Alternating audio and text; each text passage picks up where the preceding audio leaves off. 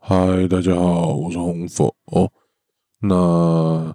这集的乔尔夫球是我们上一集的乔尔夫球的延续啦，所以如果你还没听过上集的人，那请先去听听上集，因为我怕你直接听下集会听不懂，嘿，所以比较建议你先听完上集再来听下集。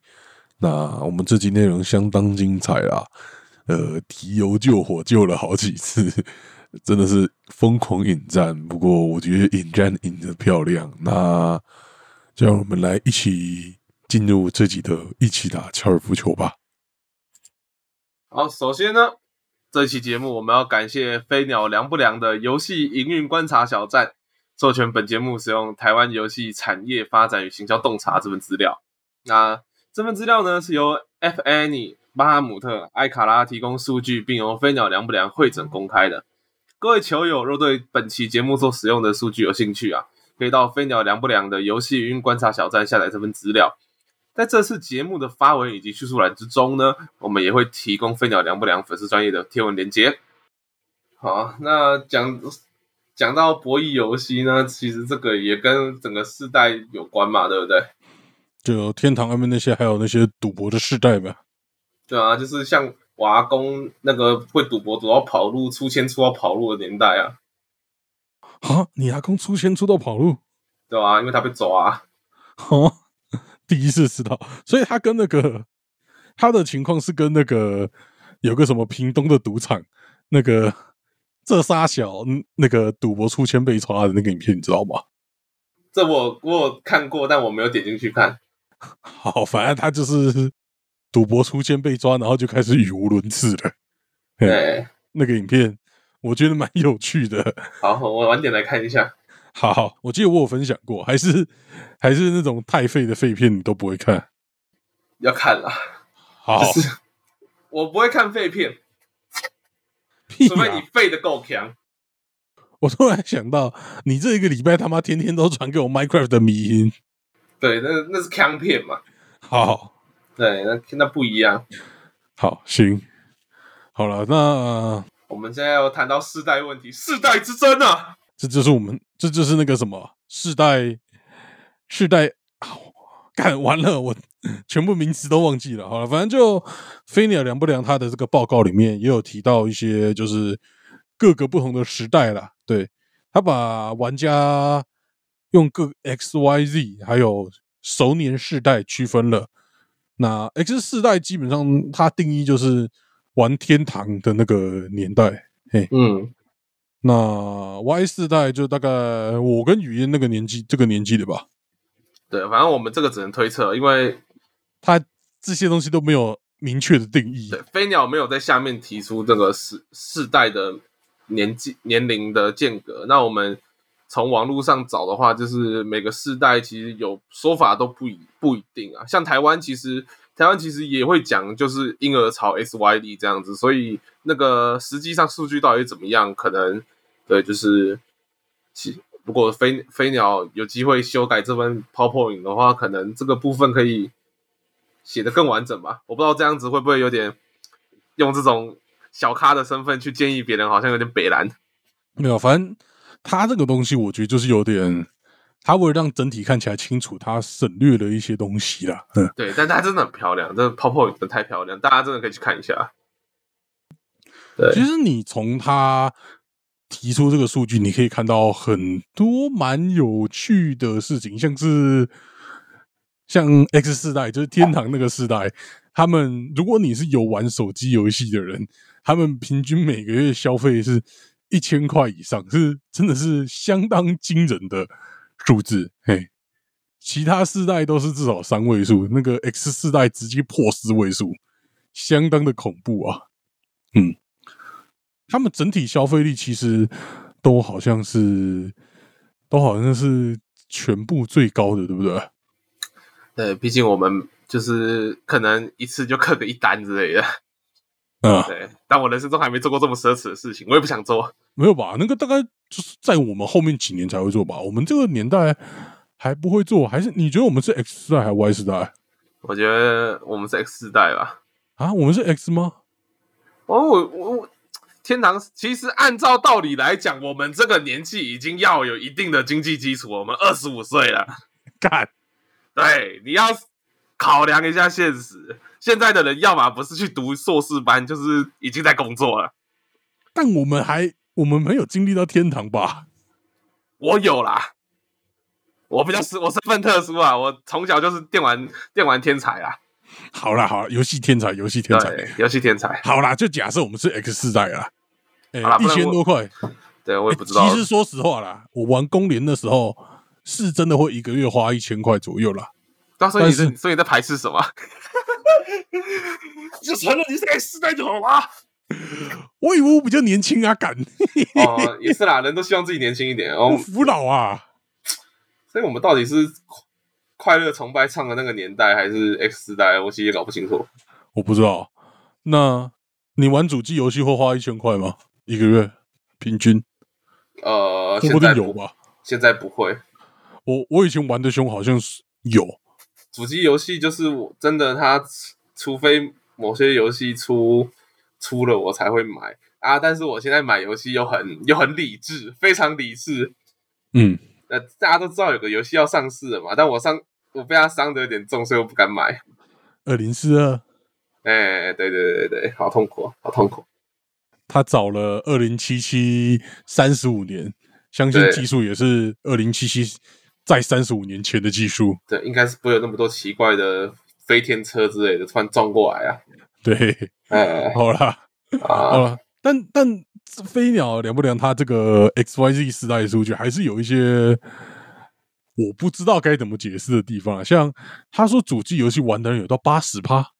其实我蛮困惑的，有那么多人玩主机游戏吗？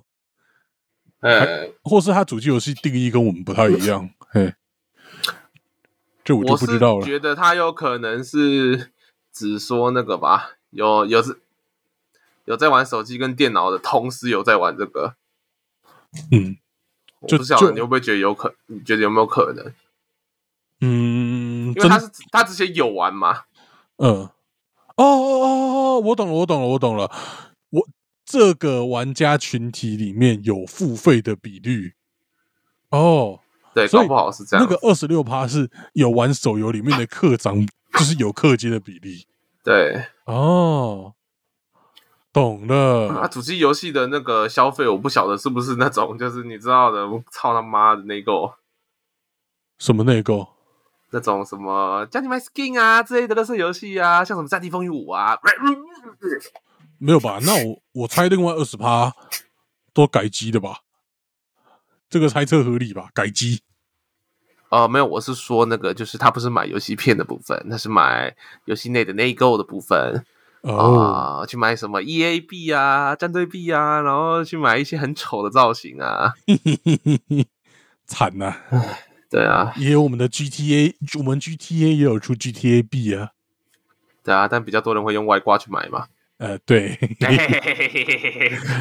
啊，GTA 可以开挂，舒服哦。嘿嘿嘿嘿，那我没开够，好可惜。 GTA 没有深入玩过，好啦，好啦，那、嗯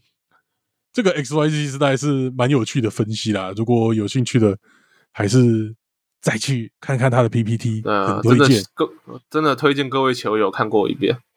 好了，那另外一个该怎么讲？就是他这个 PPT 提出来一个蛮有趣的理论，是三十万理论，就是一个游戏要达到成功游戏的门槛，你第一个月的下载量要到三十万。然后这又可以带到另外一件事情，就是台湾的手游基本上是赢者全拿、就是你强的就会很强，弱的就会赔钱赔到官服，基本上没有中间值。 对，对，就是俗者俗话说得好嘛，赢者通拿，败者成城。哦，这应该看过九九才晓得我在看我在讲什么干话。完全就是干的，完全听得懂。 好哎了，那虽然说他这个都是很粗浅的估计，而且这个他的这个三十万理论完全忽略了那个 iOS 的部分，因为其实不管是 Google Play Store 还是苹果的 App Store 都没有，我查了一下都没有那种认真跟你分析这个手游它下载数的变化曲线啊那些东西，还是排名的增长，这些都没有。我看了一下，大概啦，有可能有，只是我没有发现。然后，如果我们用这个三十万理论套到一些最近的手游，我们可以发现有趣的是，像 最近输不起的游戏，哈哈哈哈我们的《天涯明月刀》最近引发了大战的《天涯明月刀》，虽然说他工伤找了一大堆，对不对？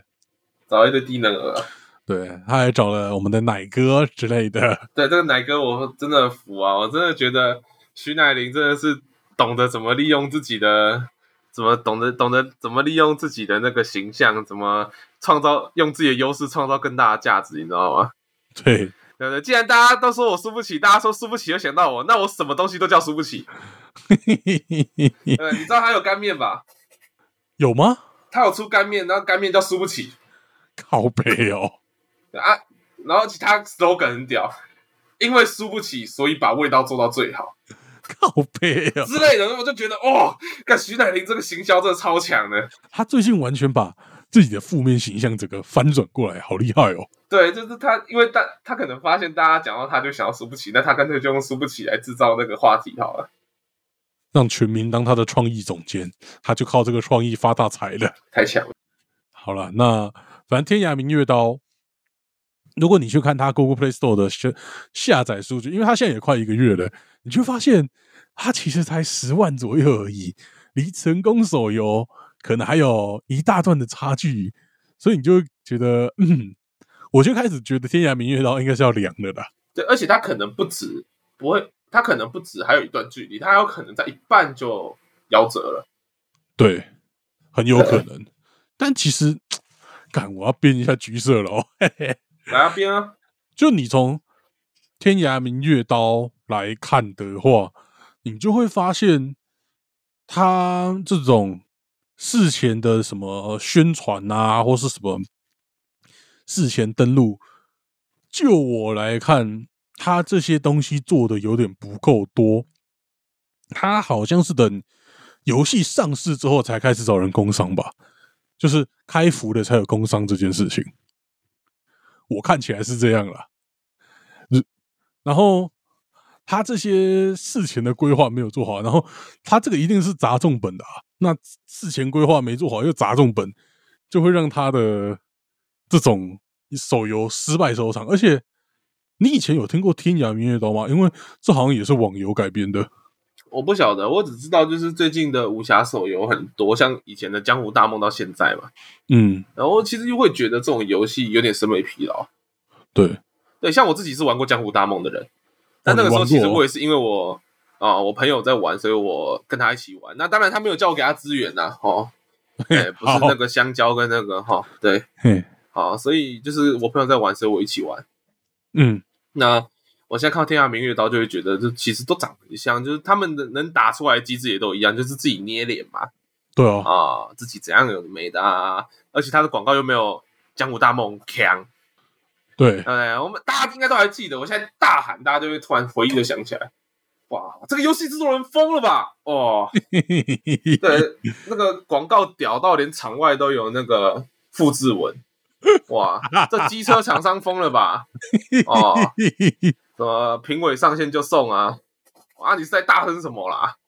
好，哎，我都觉得像这种就很厉，像能做到这样就很厉害。那基本上他的宣传不够力嘛，对对对，而且就是其实现在的宣传都很喜欢，因为你没你有 Premium 嘛，我要再编一次你、对啊，啊所以你看不到广告。对，这些有手游广告我都已经看不到了。对，其实那其实现在手游广告就是审美是审美，真的审美非常疲劳那一种，就是什么哦，他会跳一段动画，然后给你出现选项，然后他会选嘛，对，哎，然后选完之后就会很强的剧情，或是很低能的剧情，或是没什么的东西，不然就是表现抽卡的画面给你看。嗯哎，对，哦对，所以我我看我学妹有在玩呢、啊，天涯明月刀》就是还还需要抽卡哦，那种游戏还要抽卡，啊对，我不知道怎么抽的啦，对，而且就是我看我学妹就会，就是我觉得现在我也觉得现在这种游戏其实只能骗骗那种游戏真的玩很少，或是脑子比较弱的人，你知道吗？ 对，就是像我学言 妹，她下就哦之意是你的学妹然后我们什么都没说，我学妹就会觉得哇，这游戏好漂亮啊，天啊，明月刀画面太厉害啦，巴拉巴拉巴拉，我就觉得说奇怪，那这我用一零五零它就跑出来的东西哪里厉害？而且一零五零它搞不好跑都还太好，对，那搞不好我用我最最一开始那台笔电九三零 M 跑都刚刚好，很有可能。对啊，我就觉得这有什么了不起哦？你有玩过三零，你有用三零七零玩过游戏吗？你知道这是不同的程度吗？你有开光追玩过 Minecraft 吗？对、啊，而且我们后来我们真正玩游戏的人都会晓得，就是有时候其实画面已经没有什么，画面对我们而言不是重点。对，对我最近玩一个游戏，就是我们上次讲过《Hero Hamawacha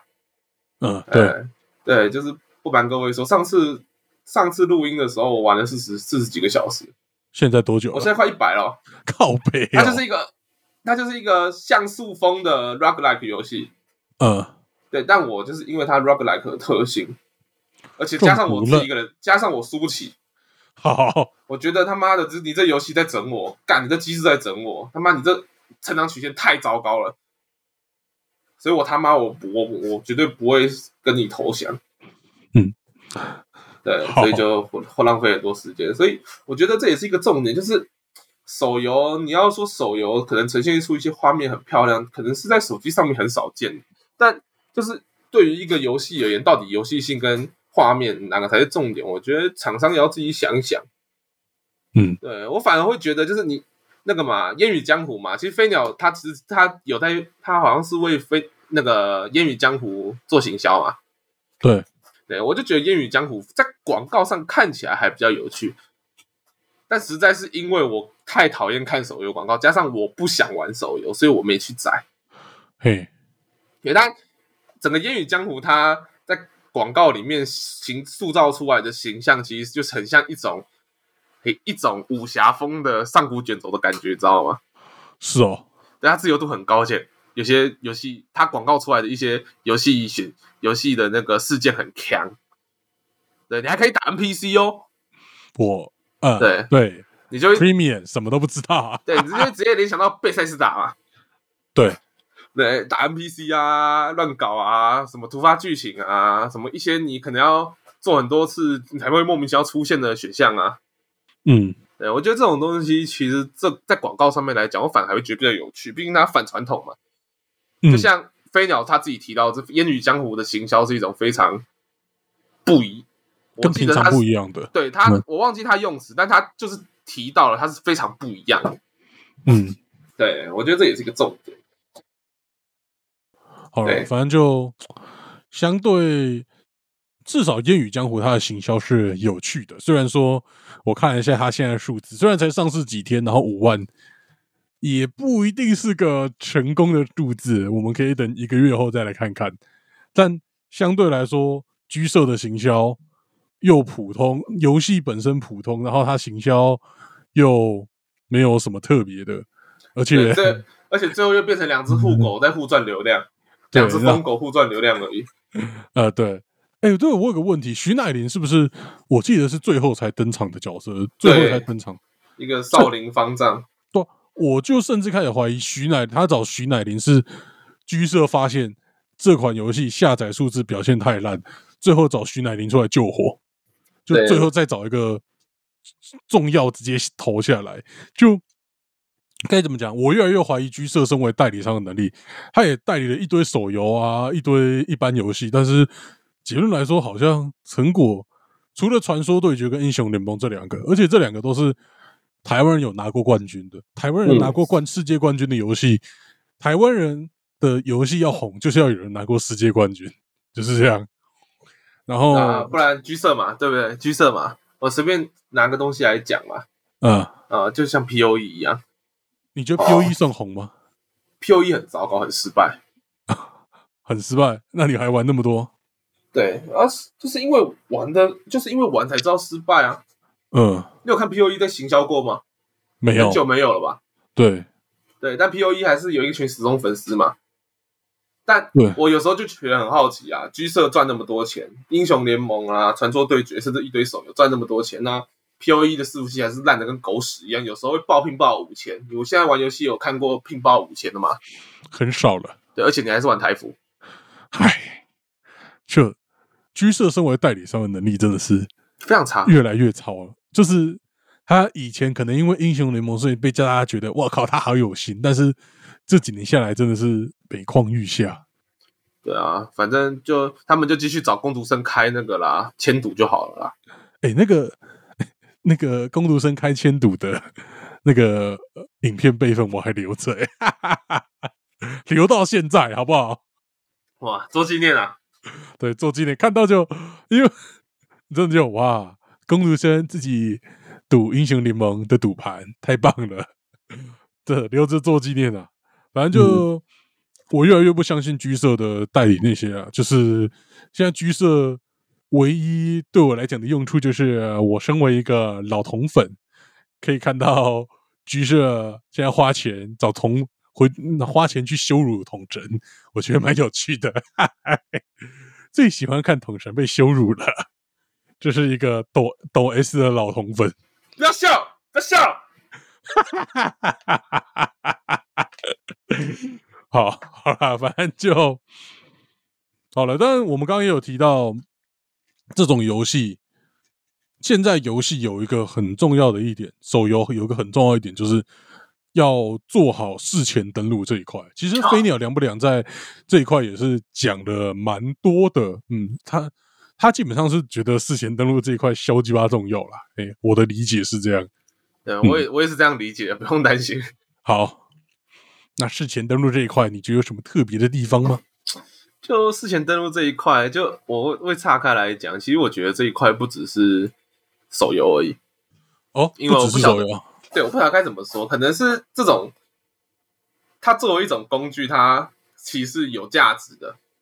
我就这样说啊，它有价值才会被学习嘛。对，所以呢，我不晓得大家知不知道一款游戏叫《Code 二零四零》，我以前有讲过哦，嗯有相信忠实球友应该都听过我讲这款游戏，就是一个台湾的厂商做的游戏。我其实觉得它非常可敬啊，因为它非常努力，它十分努力，它好像想很想证明台湾也可以做出一个有画面的游戏，所以导致它的画面太好了，好到很假。你知道做 Code 二零四零是谁做的吗？谁？网银，网银你知哦，道是什么吗？哦做星辰 Online 的，哦哦，哦星辰 Online 赚的钱全部拿来做游戏，开心。对，所以我觉得，其实 我这我其实是真的觉得这个游戏是值得夸奖，但可惜用力过猛，嗯那，种感觉就像你擦的太用力，不小心出血 一样。嘿嘿哎，我我是说那个就是挤柠檬汁的时候，不是有那个柠檬汁吗？你擦太大力，结果不小心戳到手，然后整个压下去就出血。哦哦，大家不要想歪哦。好，啊、真的，我真的没有在开黄腔的意思。行，对，所以呢，就撇除掉这款游戏啊，还有什么打击感的问题之类的。但他他们在开始正式营运之前，他们做了一件很重要的事情，什么？他们做了事前登录。嗯，所以我有在 PC 游戏上面到底有多少游戏会做事前登录，我是不清楚了。其对实事前登录的逻辑跟预购很像吗？嗯，好像又不太，一样。它其实不像预购，毕竟你不用花钱。对，而且它也你也不一定真的要下载。对，对它，但它就是让更多人知道这个游戏，在之前就炒好了一点一定热度。对，对，就像你现在做游戏都要做一堆他妈花里胡俏的乐色预告片，然后其实游戏长得完全不一样。对，对，那我觉得事前登录的一个特色就是它有一种价值在，你知道吧？对就厂商也知道，厂商也可以看那个数字，大概知道我们这个游戏现在行销做的怎么样，成绩怎么样。这是在厂商部分的价值啊。哦，但关呃，在游戏呃，在游戏玩家部分也是有一定的价值，像是我记印象中 Code 二零四零的那个事前登录奖品就是。啊，事前登录这个东这个机制有趣的东西，就是它一定要一群人到了某个数字，它才会给一个奖品。嗯，对，对，所以它是能办办法，它是有办法拉拉拢人气的。对，嗯你就旁左右邻居互相求救来做个事前登录，不困难嘛？对，那像 Code 二零四零，它最后给出的奖励是什么？你知道吗？虽然什很么强，但我喜欢什么奖励？蓝白拖，它的它就给一个 skin 叫蓝白拖，我喜欢，够靠北，我爱我爱它这台，他说充满台湾味，我真的觉得充满台湾味，够强，嘿，respect，OK，、嗯 OK，那这个东西其实跟让我联想到一个游戏，你知道吗？哦，你有玩过 Warframe 吧？哦，有啊，哦，那个我这个重度球友也知道我是重度 Warframe 玩家。哎、嗯那 Warframe 有其 Warframe 有一个东西叫咖喱棒 Prime，你应该晓得吧咖喱棒 Prime， ？Excalibur 就是我们一开始拿到那个装甲，嗯，然后 Excalibur 其实是有 Prime 的怎么 Prime 拿版到？本。花他钱的他怎么拿到呢？他拿到的方法就是在他游戏刚的刚出厂的时候，刚上市的时候就提供赞助。哦，所以提供赞助的玩家就有可以拿到咖喱棒 Prime，嗯，后面的人就拿不到了。限量的概念，对，那我不晓得 Code 二零四零会不会有这种感觉，我不晓得你们玩手游的时候会不会有这种感觉。但我自己在玩 Warframe 的时候，我真的曾经跟我弟在叶林平原啊，哦，在那个村庄里面啊，因为看到别人嘛，嗯，哦，我弟就跟我弟，我就跟我弟说，哎，干那那个那个机甲是什么机甲？我没看过哎。他说靠，这咖喱棒破呀、哦，然后再看一下他那个角色角色资讯，二十五段，好我们就开始大干这大佬，这真的是大佬，嘿嘿，对，就是就是这种一种身份价值的那个一种身份地位的价值，一种象征，你知道吗？我记得 CS:GO 跟风之谷其实蛮多这种东西，就是有那种上古的东西，然后现在哦要买到都很难了，绝版的，对，绝版的，对，但我觉得这个跟那个事前登录的概念更像，因为它嗯确实是游戏刚出、刚刚当刚上市的时候提供赞助才有的，那这就很像事前登录的感觉。嘿，对，好、我不晓得你怎么想啊。那在手游的部分呢，你是怎么看的？手游部分的事前登录哦，那就是事前登录这个东西，其实我刚刚也讲过，因为手游这个东西基本上是一开服就决生死，如果你一开服数字不够漂亮，很容易就是爆掉。像刚刚那个三十万的理论，你如果没有一个月就冲到三十万，后面热度很难再上来。所以开服是很重要的一件事情，但开服才开始工商就已经来不及，那事前登录就可以让行销这件事情往前移动，就你可以提早开始下广告，提早开始找人工商，或是找人贴文那些有的没的，一切都可以提早，然后让上市那一刻热度达到最高点，嘿，这样比较哎容易成功啦。对，然后厂商也可以获得比较多利益啦。但事前登录也会造成一些其他的问题啦，因为现在事前登录这种行销方式越来越多。像语言之前有跟我讲，就是 R 一零的事前登录有发生一些急掰的事情，就是有人会有人假装自己是 R 一零这款手游，然后搞事前登录的图卡啊那些人，然后在 FB 开始下广告，然后你如果真的点进网站登进去，基本上就是被偷各资了，因为那也不是 R 一零官方的手游的东西，那就是一个不知道哪里来的诈骗网站，假装自己是 R 一零的，哎、我要补充一下，不只是刀各自这么简单而已他还到了什么？哦，因为就是有做过有做过事前登录的朋友哦，应该都晓得，事前登录其实就是会需要你的存你的脸书存取嘛，你应该也做过吧？对，我知道，哎那基本上这个存取呢，它是直接拿走你的一些脸书权限，所以它我觉得它这个比道格兹更严重，他可以拿你脸书发文那些的，应该是没有到这么夸张，但它可以获得你脸书的权限啊，存取的权限嘛。嗯，嘿，那这个有什么后果呢？其实我不晓得，但我觉得真的很恐怖啦，所以各位真的要谨慎啊。虽然说你各自已经卖给脸书了啦，脸书也会拿你各自去卖，但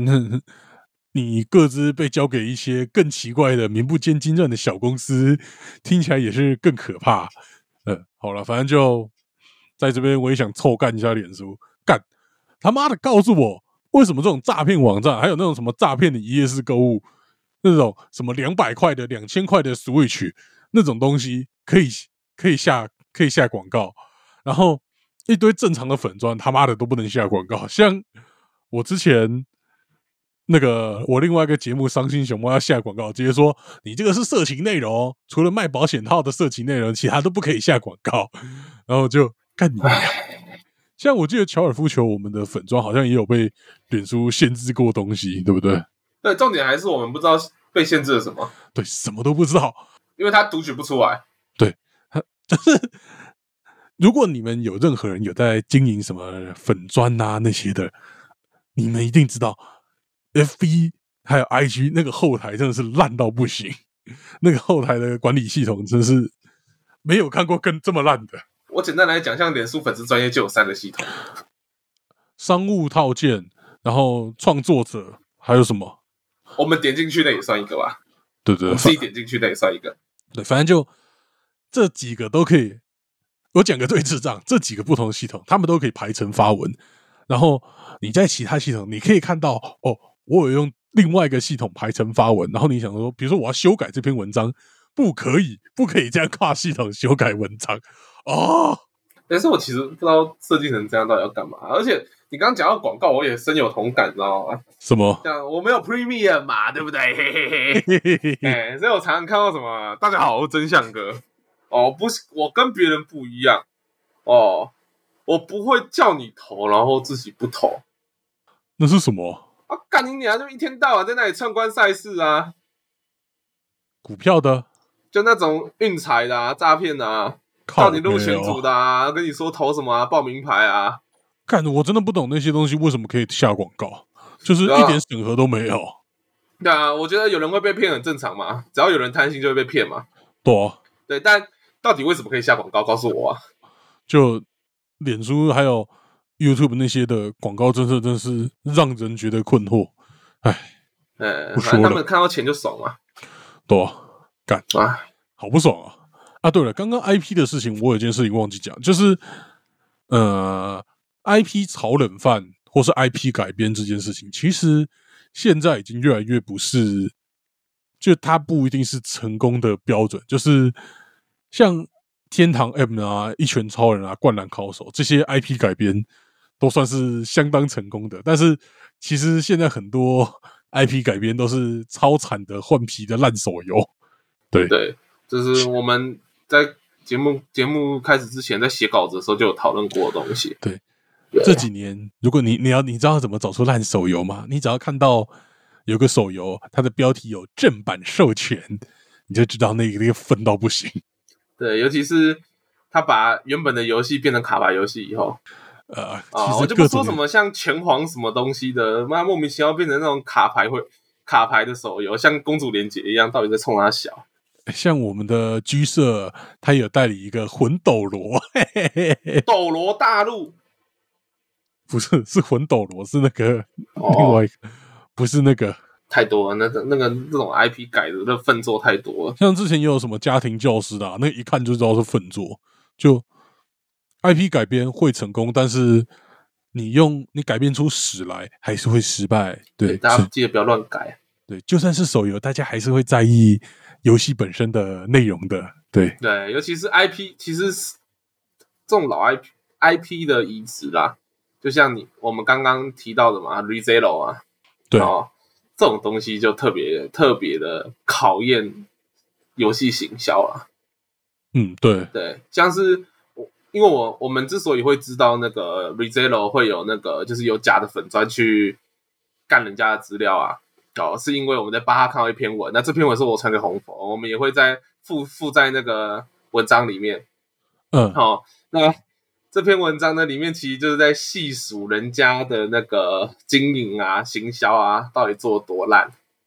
对、嗯，对，尤其是这种当红 IP 的移植，哈，你只要遇到这种狂，我不能说狂粉，狂粉比较有负面性质。你只要遇到那种死忠粉丝啊，嗯，哦，你真的是被鸡蛋里挑钢筋水泥啊。真的啊，这个跟原作不合啊，那个乱改编啊什么的。对啊，但我哦，我觉得里面提到一些什么，就是故意让人家的那个形象啊、故意塑造某种形象，那就算了啦，因为现在手游就这样搞嘛。嘿，啊，什么搞得像听的一样，然后你选左边选右边啊，你要不要选它之类的，哦，那就算了啦。哦，但是就是我觉得 Rizelo 那他们的行销连角色都搞错，那就真的很糟糕啊。对，呃，所以奉劝各位要改 IP 的时候，不要不要只想着正版授权就能赚钱哦，因为我们现在看到正版授权只会觉得是烂作。真的，对，然后另外一部分就是你在改 IP 之前，你真的要搞清楚每个角色叫叫什么名字，你自己都搞不清楚，别人会觉得你他妈这做出来的东西，我不会相信啦。嗯，对那啊，些死忠的肥宅虽然死忠，但是也是很挑的。对我们还是有眼睛的，啊不，他们还是有眼睛的，干干我屁事啊！我没看 ReZero，好了，那最后最后这个飞鸟啊凉不凉？他也是提到了，就是各种 KOL 的价值，还有不同的社交平台。其实这也是我觉得很有趣的地方啦。嘿，对，不过我打断红佛一下，嘿就是我要先跟各位介绍一下 KOL，其实就是我们所谓意见领袖啦。对，哦，这个特别标注一下，因为免得有人不晓得。像谁算 KOL？呃呃，统神，呃，那些几十万、几百万的 YouTube 应该都算吧？对，统神，还有人，统神，还有统神，啊，还有还有国栋，张家啊兄弟动起来啊！好，对，虽然我都没在看他们影 片，对我喜欢。看他们烧。对，我我我觉得呢，就是我觉得台湾教育之所以会失败，其实从我从我朋友身上就看得出来，你知道吗？怎么了？哦，他们去，他们是一群就是拿去曾经去做过做过那个实习教师，然后教师执照的人。啊，然后他们平常讲话都在讲什么，你知道吗？讲什么？动起来！啊，但是叔叔开动啊！听起来台湾教育类似一般听起来台湾教育很成功。哦，是啊，你觉得很激你知道动我？你知道那个以前，我记得统神一开始最红的那时候，完全就有那种台大的博士毕业生在博士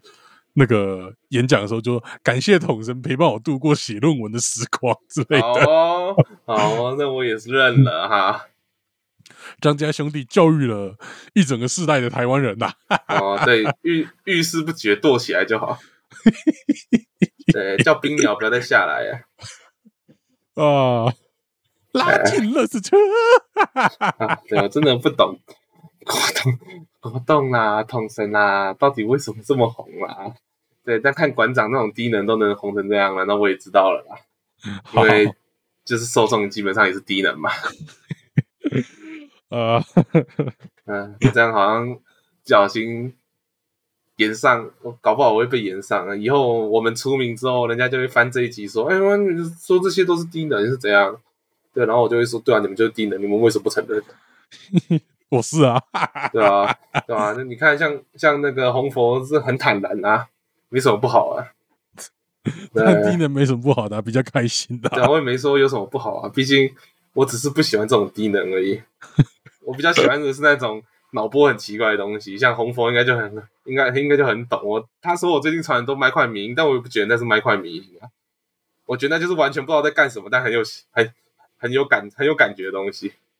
我我能理解，我能理解。 对，就是那个那个电波对了就会懂的东西，那种人类迷惑行为，但你看了觉得很好笑。 好，哎，然后回过头来讲正题，好了，那嗯其实它里面有提到 KOL 的数量，还有各个的触及率，像 FB 跟 IG 就是砍触及砍最凶的嘛，然后对 YT 相对来说，YT 它好像那个好像不是触及率，因为触及率你没进后台看不到，它应该是点阅率啦。但 YT 相对来说点阅率是大概几十趴，是相对来说看起来比较健康的。但就其实这传统的几个啊社交网站都算是砍这些触及砍的蛮凶的，然后 KOL 流数量其实，诶，他好像是说，诶 y t 的最多嘛，FB 呃没有 FB 的最多，KOL 的数量 FB 最多，嗯，嘿，但就我是觉得，因为 FB 他一个人能抓你注意力的时间比较短啦，像 YouTuber 一次抓你注意力就抓十几分钟嘛，甚至二十分钟以上，对，啊而且 Facebook 的影片设计得这么烂，真的没人想看。对，真的，嗯，Facebook 就是它没有什么不好，因为它整个都不好。哈哈哈哈，好，好啦，但不过这里面的各种社交平台，我最想聊的是抖音。对，我知道大家都不喜欢抖音，抖音一响，父母百养嘛。嗯，对啊，哦，你也你但也不好说啦，就是我也不知道怎么讲，就是对我不好说，我真的觉得这不好说。抖音，你就你的想法是怎样？ 我能有什么想法？什么意思啦？哦，我最喜欢看 D 酱的影片啦，大家知道了吧？哦，好，啊，看但我都喜欢，我都说我喜欢看 D 酱的，大家都应该知道我在讲什么了哈。有在看 D 酱的球友应该都知道了哈。第一酱是怎样？他做了很多抖音他做了抖音的批评抖音的影片，哦，就拿那种小学生的抖音来 来来哦笑，编，我就觉得好看到好快乐。好。对，因为实在是一个比一个低能。好，不过就反正抖音这个东西，在现在来说，它已经是相当大的社群平台了。它甚至比什么，它甚至它的等级是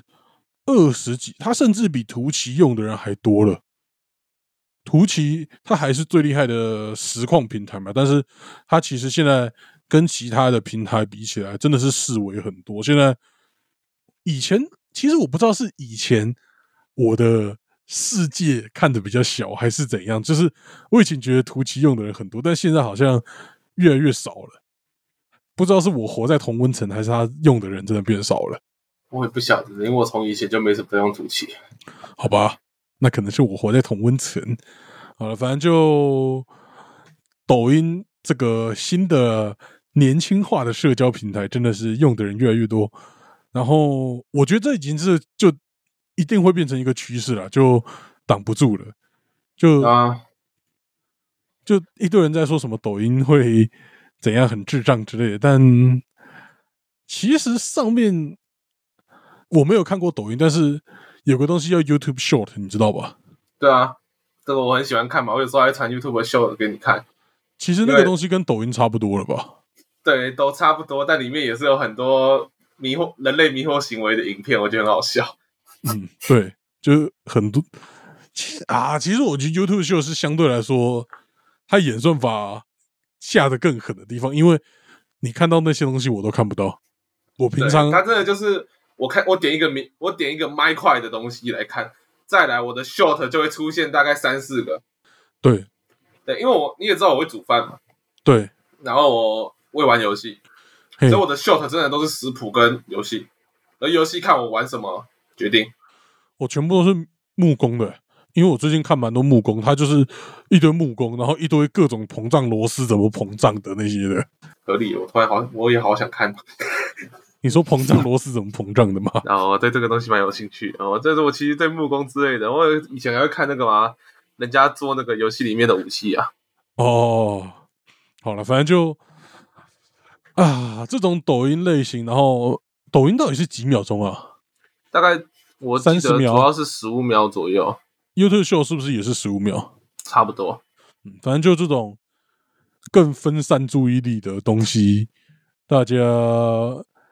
我觉得一定会越来越多人用。然后有人在说什么抖音没办法传达就是完整的内容啊那些的，就是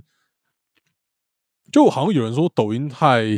切的太哦碎片化，所以能这个讲你的不如让我来比较好。哦可以吗？对，毕交给竟你了，毕竟我一直都很想，我刚刚一直很想插话说哦，好，请毕竟你也晓得我是一个做书店的人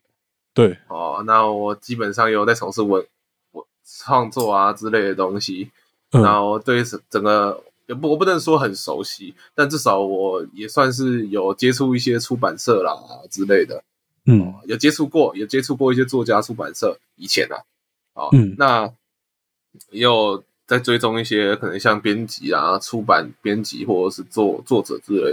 的，哦。其实，在整个文化现象里面来谈的话，我们常常会提到，就是现在这个时代，它对于整个资讯的接收越来越碎片化，越来越片段式。那、嗯你其实从整个影片的发展来看，就可以知道了嘛，对不对？对我们从以前看个三十分钟的动画，到现在变怎样十五分钟的游戏精华，到后面变什么五分钟的七游戏分精钟华讲啊完，动画，对啊，然后五分钟五分钟讲完什么东西啊？哦，三分钟让你知道哦，黑暗灵魂在讲什么？哦，看过的人都惊呆了哦哦，什么一分钟讲完恶灵古堡哦，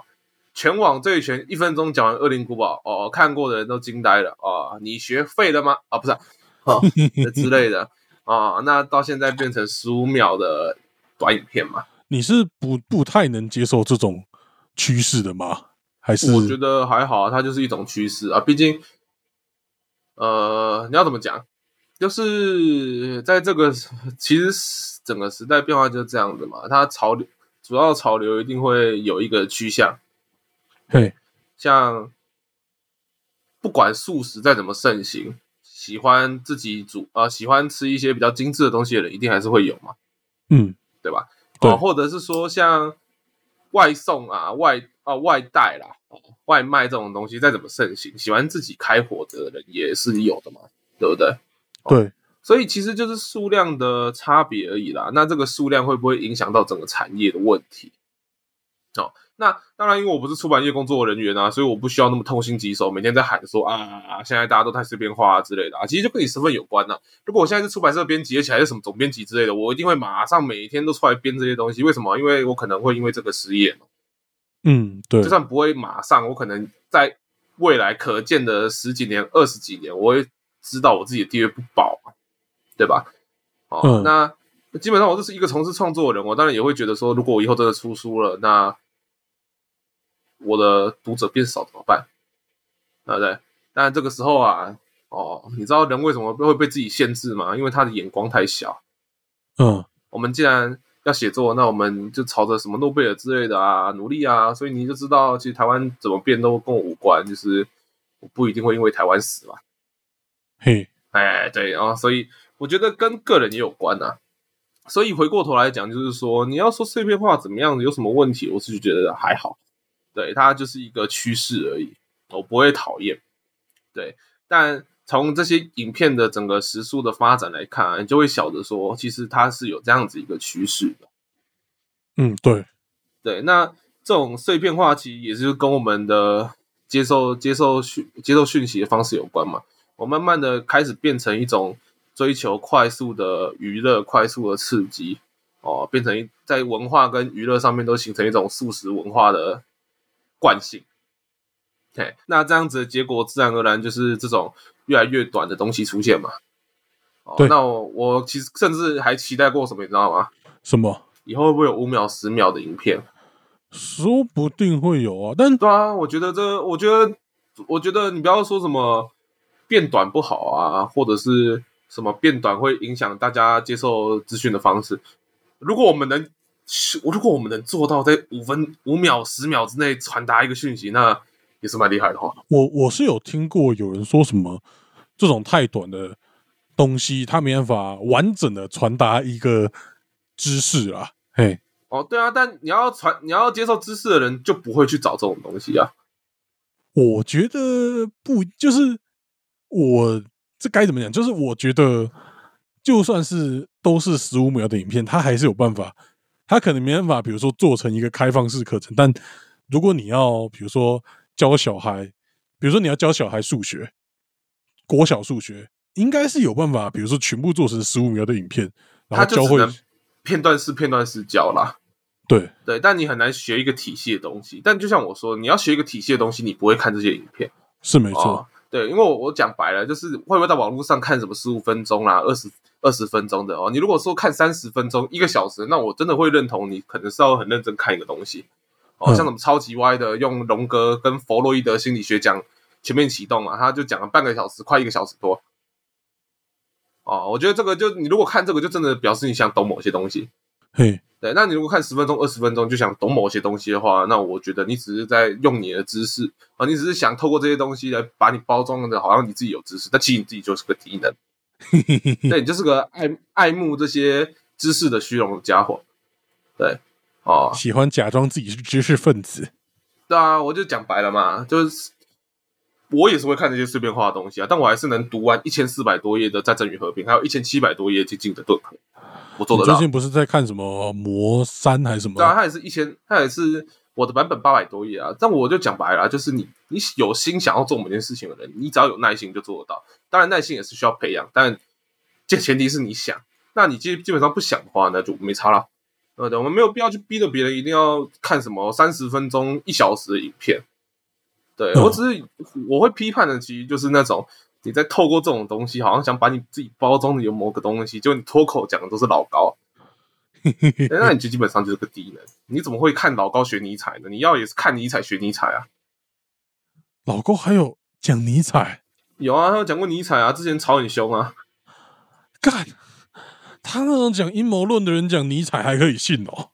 啊，还是有很多人觉得哦，老高就是说书啊，没关系，有的没的、啊，对啊。那我自我那个时候，我有很多朋友在吵这件事情啊，但我就很喜欢说一句，就是我没差，就是就是没差，因为那些人很显然不是真的要理解一个知识，他只是想要假装自己很聪明，包装出某种气质而已。对，嗯但那种东西呢，基本上在我这种我可以说是有点老学究的性格里面，就是一眼就可以看得出来的味。对那你所以觉得好没什么？啊我我我们回来了。呃那你觉得，比如说介绍游戏或是评论游戏的，有可能就是这个趋势有可能慢慢进到抖音吗？其实好像很难在十五秒里面好好介绍一款游戏，好像最多就剪游戏精华，对不对？对，那我我觉得，如果你真的要了解一个游戏的话，那可能还是要像乔伊一样，十五分钟、二十、十五分钟、二十分钟开始对起或算，或是像 Game 壳那种真的更长的才有办法对啊，因对为理解一个它游其戏实啊。它其实就有点像一种批评的文本，它就不是单纯的那一种哦，给你看个影片让你爽一下而已，它那个也是需要精力去理解东西的。其实它，其实我觉得现在 YouTube 就是有很多东西，就是它其实就是一篇文章，但是有人用有声书的方式帮你念出来而已。哦，对，这是真的，这是真的。嗯，哎，好了，反正就哦呃，抖音这个平台，我其实觉得像以后什么手游宣传那些的，应该也会很大程度上转移到抖音之类的吧。不然我觉得就是他们作为一个工具之类的都是很好的、啊，没有必要那么排斥。嗯，对，就是对，就是那些担心出版业就是怎样有的没的，为什么不干脆就考虑，就既然打不过他，就加入他嘛，对不对？抖音卖呃老书，抖音卖书啊，抖音宣传书啊之类的，哦，屌哎、哎、其实我在想有没有可能，因为现在完全就有电子书嘛，但是电子书现在就是把书翻到电，就是手机上，变有没有 PDF 而已啊。有没有可能真的做出符合现在素食文化的书？有这种可能吗？现在很多啊，网络上一堆啊，什么哦什么，反正从被讨厌的勇气开始嘛，就一堆低能东西 啊，对吧、那个啊就是那个是安慰人的书吧？但就是低能东西啊。对大家不就是简单来讲，这种素食文化另外一个表现就是大家不愿意去读原本的东西，去理解他在讲什么，大家都倾向听别人的想法，然后不管那些想法是对的还是错的。唐唐奇阳，呃，那个占星这种东西啦，我觉得就是信的人就信，不信的人就不信。对好，占占卜算命这种东西就是跟宗教一样，你要信它，它才有用。好好对好，可以，啊，好了，哇，我们最放了好后多火哦、我们最后绕了好远，烧了好多东西， 而且我最后还再再提了一桶油救火。哦对，反正就 为什么我们聊手游会聊到碎片化？但其实手游原本就是一个碎片化的产物啊，对吧？嗯，这个我我感觉不深，因为我没什么在玩。哎、好啦，好啦，反正就啊举个例子嘛，反正就 low 这个东西，它原本要你在面认真玩三四十分钟，它把然后这种手机的 MOBA 游戏都是切到五分钟、十分钟、十五分钟玩完一款游戏，对吧？那我这这就倒也是，嗯，为了迎合碎片化的市场啦，好啦，对啊，他那们就机制就越来越速度越来越快了，这样。对，好了，那这集的呃一起打高尔夫球就到这边结束了。好还是一样，很感谢飞鸟凉不凉授权我们使用它的它的数据。嗯，对，那喜欢这个喜喜欢这个节目的朋友，可以订阅我们的节目跟频道。那对这个数据有兴趣的人，也可以到飞鸟凉不凉的啊、脸书粉丝专业啊去看一下哦，那呃简报真的做得很漂亮，非常推荐。我们大概不知道讲了第几次了，四五次了吧？对，哎，所以真的有有机会真的要看一下。好，我是洪峰，好，我是于嫣那我们不知道什么时候再见啦，啊，下下周再见了下下周确定了，啊，确定了，好好好，好拜拜拜拜。